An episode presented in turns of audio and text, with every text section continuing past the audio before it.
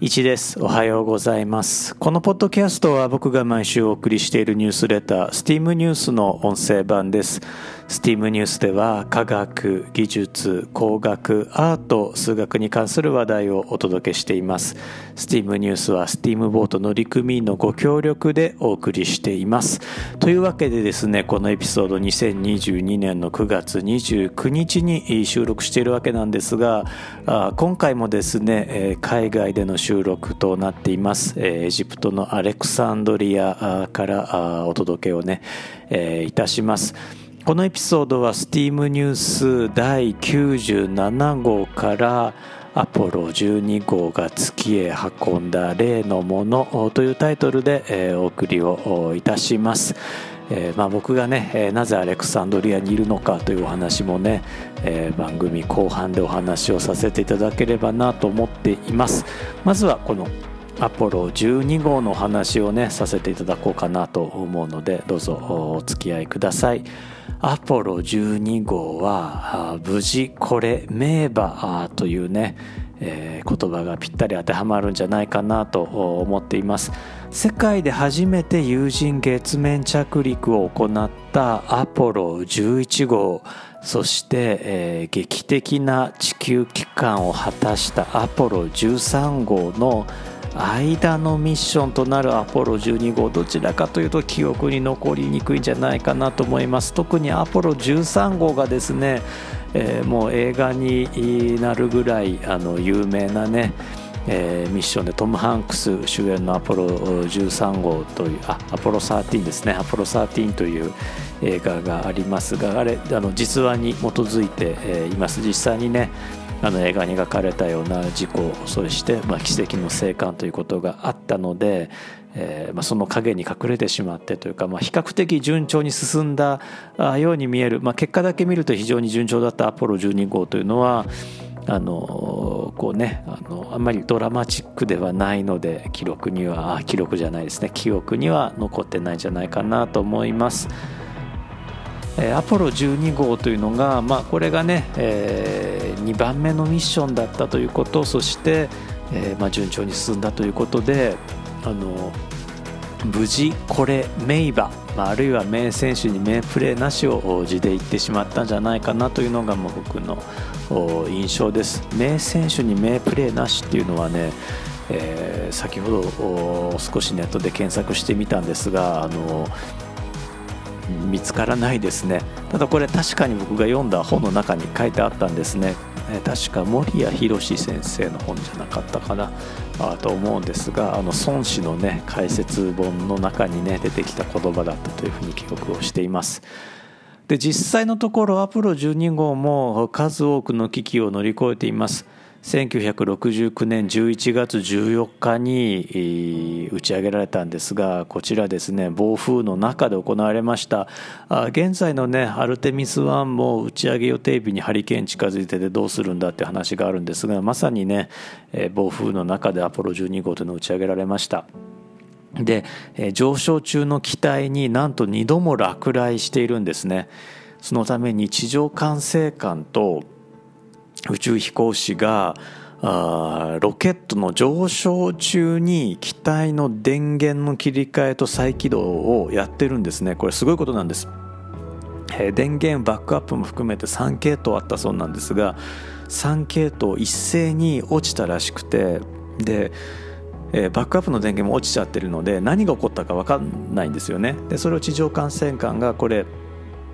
3系統全部落ちたようだというのを見抜いてで、えーさらに非常用の電源これも細い電源なんですけれどもさらに非常用の電源に切り替えればいいということに気づいて無線で指示を出すんですがそんなことやってないと訓練でやってないと。でところが3人の宇宙飛行士のうちの1人だけがその手順を覚えていて、えー上昇中にですからね。あれ加速度でいうと 10G ぐらいかかってるはずですよね、えその 10G の加速度の中で、え電源の切り替えとコンピューターの再起動を行うというね離れ技をやってのけています。最悪の場合ね脱出用のロケットというのがこのアポロの先端についていましたから、まあ、それを使って、えー、司令船だけ切り離して脱出するということもありえたかもしれないんですが、まあ、それはそれでね脱出が必ずしも成功するとは言えませんし月へのミッションというのも無理になってしまうのでそれも難しい選択だったと思います。まあ、それ以降はですね順調に月へ飛行して月着陸もやっています。ただこの時に最後地球帰還用のパラシュートがダメージを受けてるんじゃないかという懸念はあったそうなんですがこれはあの宇宙飛行士には伏せられていましたというのはあ君たち月へ行っても地球には帰ってこれないかもしれないよっていうのを伝えるのに忍びなかったんでしょうね。で1969年11月の24日アポロ12号がえーまあ、アポロ12号の司令船がですね太平洋に帰還しています。これあのパラシュート無事に開きました、えー、無事太平洋に着水しています。でこの着水したアポロ司令船なんですがえー、宇宙飛行士はですねその司令船から回収されて、え、アメリカ海軍の空母ホーネットに回収されてるんですねこの空母ホーネットっていうのがまたあ日本人にとってはですねいわくつきの、えー、空母でして、まあ、端的に言うと戦艦大和沈めた空母ですね。えー、マリアナ沖海戦レイテ沖海戦そして沖縄戦で、まあ、アメリカからすると大活躍したあ救世主のような空母日本から見るともうこっち来ないでというようなね、え、鬼のような空母だったわけですね。で話をアポロに戻しますとアポロ12号、あのー、非常にね大きな成果を残しています。まあ、一つはあそうですねあの大きな装置を持っていってるんです。アポロ11号もね、えー、月に装置を持ち込んでいるんですが高級的な装置ということでアポロ12号が持ち込んだのがアポロ月面実験装置群と呼ばれるものでえー、これは原子力で動くものだったんですね。で何をしたかというと月震これは月の地震のことです。ムーンクエイクと言います、えー、月震を含むさまざまなデータを長期間地球に送り続けるというものでした。アポロ11号はね設置していたものはあどちらかというとこう短期間でアポロ12号以降のものに比べると短期間で任務を終了するようなものだったんですがアポロ12号以降はあまあ、長い間地球にデータを送り続けるというね、えー、装置でした。で他に、えー、月面に持ち込んだものとしてですね有名なものあ有名じゃないかもしれないんですけれどもあの2つユニークなものをご紹介したいと思います。アポロね12号というのは11号の成功を踏まえているのでちょっと余裕があったのかもしれないんですね、えー、例えばアポロ11号の船長ニール・アムストロング人類で初めて月面着陸した宇宙飛行士。彼はその月への第一歩を踏み出すにあたってえー、これは一人の人間にとっては小さな一歩ですが人類にとっては偉大な一歩ですというふうなことをあの無線でヒューストンに向かって話しているんですね。えー、人間にとっては小さな一歩っていうのはスモールステップスモールステップフォアマ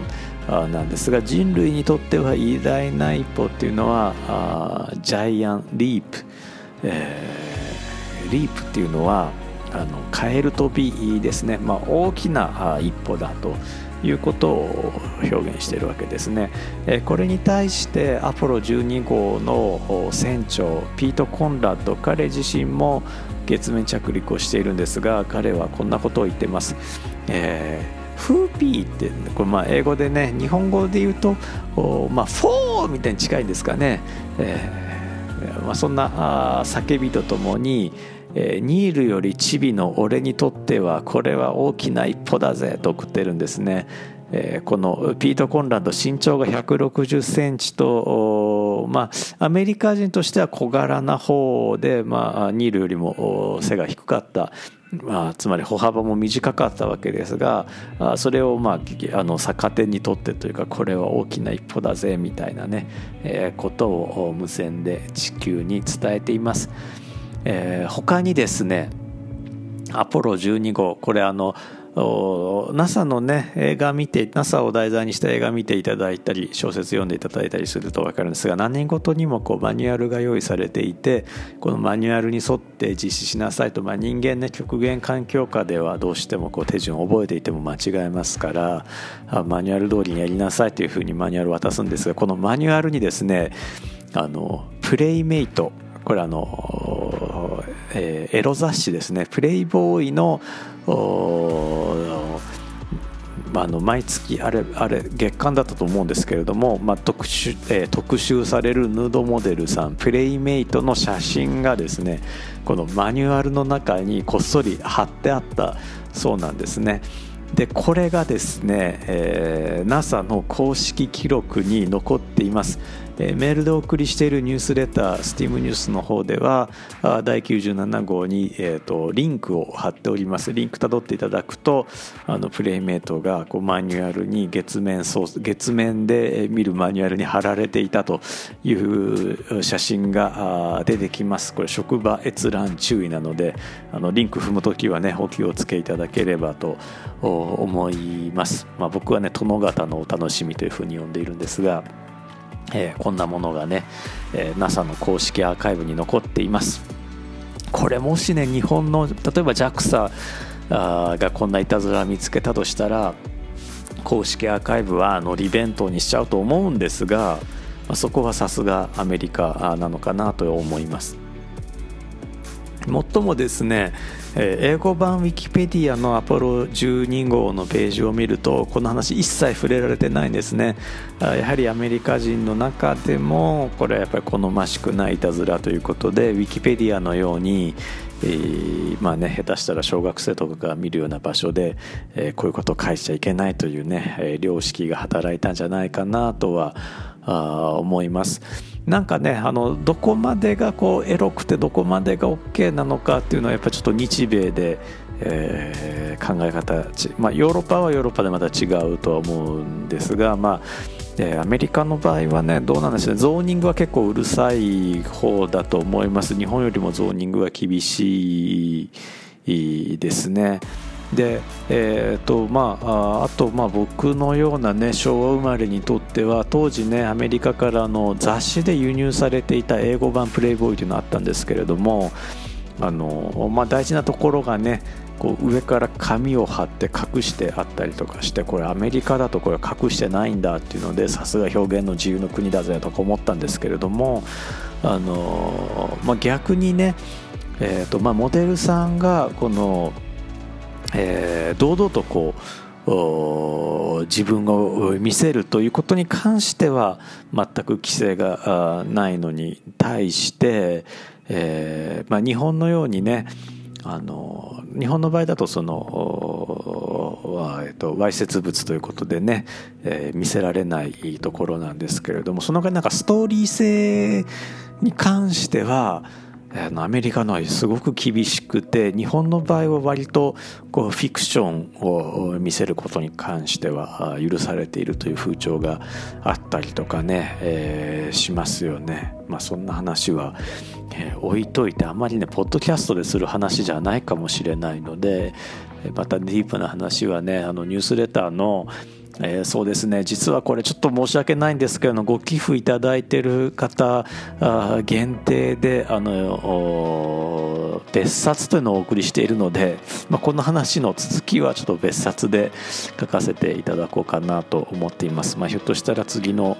えー、ポッドキャストでもちょっとお話ししちゃうかもしれないんですが、まあ、ちょっとひとまずそれは置いといて。でもう一つですねアポロ12号には搭載された秘密があります。こちらはですねあの NASA の公式記録にも残っていなくて真偽そのものが疑われているんですが月の博物館ムーンミュージアムと呼ばれている小さなタイルですね。これ 14mm×10mm ぐらいの小さなタイル。に6人の画家彫刻家のイラストが描かれたものが、えー、月着陸船に搭載されたというふうにね言われているものです。で実際にこれあの NASA が認知していないので、え月着陸船を設計製造したグラマン社ですね。今だとノースロップグラマンですかね。ノースロップグラマンでこれ以上買収されてないですよね。はい。えーまあ、グラマン社のエンジニアが、まあ、協力してこっそり載せたと言われているタイルがあるんですね。こちらですね、えー、そのコピーと言われるものがニューヨーク近代美術館モマに保存されています。これを見るとですねアンディ・ウォーホールをはじめとする、まあ、アーティストたちの作品がですねこのタイルに印刷されてで、まあ、これが月面に残されて、えいるそうなんですねこちらの、えーと、写真もですねメールでお送りしているニュースレタースティームニュースの方に掲載をしています。うん、これもねちょっとね見方によってはちょっとやらしいんですけれどもそこはあの読者の皆様にご判断いただかいただければなと思います。というわけでですね、えー、番組後半はですねちょっとこう自由な感じでトークをしていければなと思っているんですがはいあの冒頭お話しした通りですねあの今アレクサンドリアエジプトのアレクサンドリアにいます。これなんでかっていうとアレクサンドリアにエジプト日本科学技術大学エジプトジャパンユニバーシティ・オブ・サイエンス・テクノロジー eJust という大学がありまして、えー、ここでですねあの急遽発表させていただくことになったんですね。割と急でした。で慌てて、えー、フライトを取ってそれからまあ移動手段確保してお宿も取ってやってきたんですがえー、まあ、僕長崎住んでるので長崎羽田は飛行機で移動してで、えー、羽田イスタンブールカイロというふうに飛んだんですね。でこの羽田イスタンブールが、まあ、従来だとどうでしょう123時間で飛んだと思うんですが今ねロシア上空飛べないんですよね。だから最短経路で飛べなくてえー、まあ、中国からカザフスタン抜けてっていう感じですねひょっとしたらウズベキスタンの方も通ったかもしれないんですね。えー、そんな経路でね、えー、飛んだので16時間ぐらいイスタンブールまで16時間ぐらいかかっていますでトータルで、まあ、そこからねあのイスタンブールからカイロはまっすぐ南へ下るだけなんですが、まあ、そこから今度は車でね3時間くらいかけて北上してカイロに入あカイロじゃないです、えー、アレクサンドリアに入ってさらにそこからアレクサンドリアのえー、中ではあるんですけれどもこのエジプト日本科学技術大学というのが中心部から1時間ぐらいかかるので、えー、車で4時間ぐらいかけて移動してえー、トータル32時間かかりました。でちょうどですね僕の発表の5分前ぐらいに会場に着いたんですね。で申し訳ないんですがその5分間で発表の準備スライドの準備させていただいて、えー、発表をねさせていただきました。今もいろいろ立て込んでいてなかなかね発表の準備っていうのができなくて飛行機の中でやろうかなと思ってたりとかあしてたんですがちょっと寝落ちしちゃったりとかしてで、えー、ようやくねほんと直前に、えー、発表させていただきました。なんかこの番組冒頭でね、えー、名選手に名プレーなしとか言いつつですね、えー、なんかこうギリギリになってやってしまって間に合わせるというねよろしくないことをやってしまいました。おかげさまであの発表自体は好評だったんですね、まあ、自画自賛なんですがあのエジプト人日本人会場に来てた人たちからねあの質問もいっぱいいただいてそれ連絡先も教えてくださいとか言っていただいてそれから次の発表もねこちらお願いしますって言っていただけてすごく好評だったんですがあのちゃんとね、え準備をして臨むべきだったなと思っています。でその後大学からまたこのアレクサンドリアの市内に戻ってくるのにえーとまあ、ウーバーで戻ってきたんですけれども1時間ちょっとかかりました大学のそばにもねホテルはあるにはあったんですがあのー、やっぱりねアレクサンドリアといえばあの僕図書館があの好きで訪れたいなと思っていてで、まあ、今日一日しかアレクサンドリアいられないのであの市内にねあのお宿を取らせていただきました。で、えー、結局ですねあの今日も朝からあの事務仕事とそれから研究費の予算申請と学生の指導で、えー、ずっとホテルにこもっていたんですがちょうど昼頃清掃が入るということで、えー、その時間利用してアレクサンドリアの新図書館までね歩いて行ってきました。いや僕ねあの書籍といえば電子書籍しか読まない人なんですが、まあ、一つは老眼というのもあるんですけどもあの紙の本をね家に置くとか職場に置くのがあんまり好きじゃなくて電子書籍に集中してたんですがあやっぱり紙の本っていいなと思いました。特に本棚っていいなと思いました。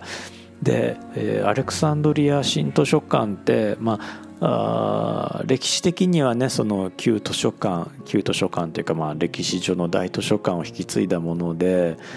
アレクサンドリアといえばもう世界の最高の学術都市なんですよね。これニュースレターでね以前お送りしたアレクサンドリアそのものをね特集する号もあるんですがあの本当にね世界の学術都市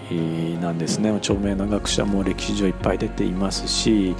えー、世界の英知を集めたねアレクサンドリア図書館というのもかつてはここにあったで、まあ、それを今再現しようとしているということで実際ね図書館に入るとあまあものすごい分量の書籍が集めてあってでなんていうんですかね世界の英知をここに集めたるぞみたいなねこの迫力を感じるんですね。でやっぱり行くたびに圧倒されますしやっぱりこう紙の本っていいなっていうふうにね、えー、思わせるものがあります。だこれだけのことを電子書籍でも多分なんかいつかはできるんでしょうけどもまだ何か足りないと思うんですね。その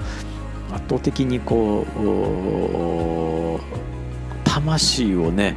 揺さぶるようなライブラリーっていうのがあこれは何なのかなっていうのがねまああの日本人だと特にこう紙紙ってあのペーパーの方ですね。紙への信仰っていうのは、まあ、宗教に近いものがあるとは思うんですがそうじゃなくても多分まあ、人類共通のね何かあるんじゃないかなという気はしています。これ電子書籍デジタルデータがいずれ乗り越えなきゃいけない壁なんじゃないかなというようなことをこうアレクサンドリア大図書館でねえーまあ、新図書館で感じたところです。というわけであのニュースレターの方ではね今週の書籍ということで図書館の工房というね本をご紹介させていただいていますこれ実はねまだね読みかけなんですけれども大変興味深いのでねニュースレターの方でご紹介をさせていただきましたニュースレターの方では、まあ、今週の TED トークということで、えー、ジェシー・ケイト・シングラーという方の「えー、月の文明化というタイトルのトークもご紹介しています。これもね、非常に興味深いトークで、またね、そこから、そこを基準にしてね、出発点にして次のトークへとね、あのタグっていけるようなトークになっていると思うので、ぜひぜひね、ご覧いただければなと思います。で僕自身なんですがあ、まあ、今夜あ日本日本時間じゃないや日本時間だともう実はこれ配信結構直前であのニュースレターはね金曜日の7時配信なんですがあ日本とね今7時間の時差があるのではいあと4時間ぐらいで配信をするところなんですがあその、まあ、エジプト時間で明日、えー、カイロに戻りまして、まあ、ギザの調査隊の仲間であるとかあカイロのスタッフさ,、えー、さんとかと少しね情報交換とかさせていただきつつ夜夜の間にイスタンブールへ行ってまたイスタンブールから羽田を目指すということになっています。でその後ですね、え長崎1回帰るんですけどもまたね旅がね続くんですよ。でその旅の話はまたね、え次のエピソードで、えご紹介できればなと思っています。なかなかね旅が終わらないんですがまあ人生旅ですもんね、えー、皆さんもねあのー、ようやくねコロナが収束して、まあ、収束じゃないですね。ウィズコロナの生き方が分かってきたという方が正しいのかもえー、知れません。あのアレクサンドリアはねあの、まあ、エジプトはそもそもあのもうマスクの義務化はなくなっているんですがあのアレクサンドリアはねえっと、マスクしてる人が本当もう今日一日で歩いて一日って全然出歩いてないですけども、まあ、お昼だけで歩いても1人であっただけですかね。カイロではねそこそこ、まあ、1割2割の方がマスクされてましたけれどもアレクサンドリアの方に来ると、まあ、ほとんどの方がマスクしていないという、えー、状況でした。それはねあのいいのか悪いのかちょっとよくわかんないんですけれども。はい、カイロ戻ったら僕もねマスクして、えー、イスタンブール日本へ向かおうと思って、います。あのこんな風にね少しずつこう移動というのができるようになってきたので、えー、まあ今ね円安でねちょっと海外出にくいですがあのまたタイミング見て、ね、あの旅行もできるようになったよということもねあの皆様楽しんでもらえたらなとは思います。僕なんかはねちょっとこう仕事で来ちゃったんで全然ね楽しくない出張、まあ、楽しくない出張って言ったら言い方悪いですけどもあのー発表だけとかだったらね発表にね、えー、全集中できるんですけれどもあの研究費の申請とかね事務仕事抱えてきちゃったのであんまりあの楽しくない出張になっちゃってますもうこんなんで日本の学もいいのかとかね思うんですけれどもそんなこともまたニュースレターの別冊なんかでくどくどと書いてみようかなと思っています。最後ちょっと締めっぽくなっちゃってごめんなさい。というわけであの皆様はぜひ素敵な週末をお過ごしください、えー、steam.fm の1でした。ではまた。I've been thinking about it all weekend. Need to get out of my head. It's no surprise I'm overthinking again. I thought I knew what I believed But it changed again last week. I swear I try I don't understand how you're always consistent